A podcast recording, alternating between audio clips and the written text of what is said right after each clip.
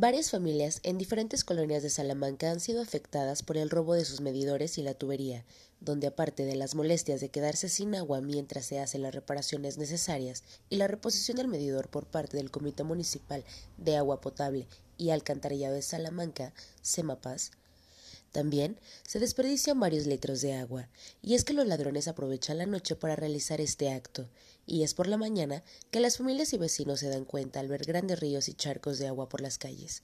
Familias salamantinas, molestas por la situación que al parecer no se detiene, alzan la voz para que las autoridades hagan investigaciones, ya que los ladrones actúan impunemente una y otra vez y al parecer pueden vender fácilmente lo que se roban. Es ahí donde deberían empezar las autoridades.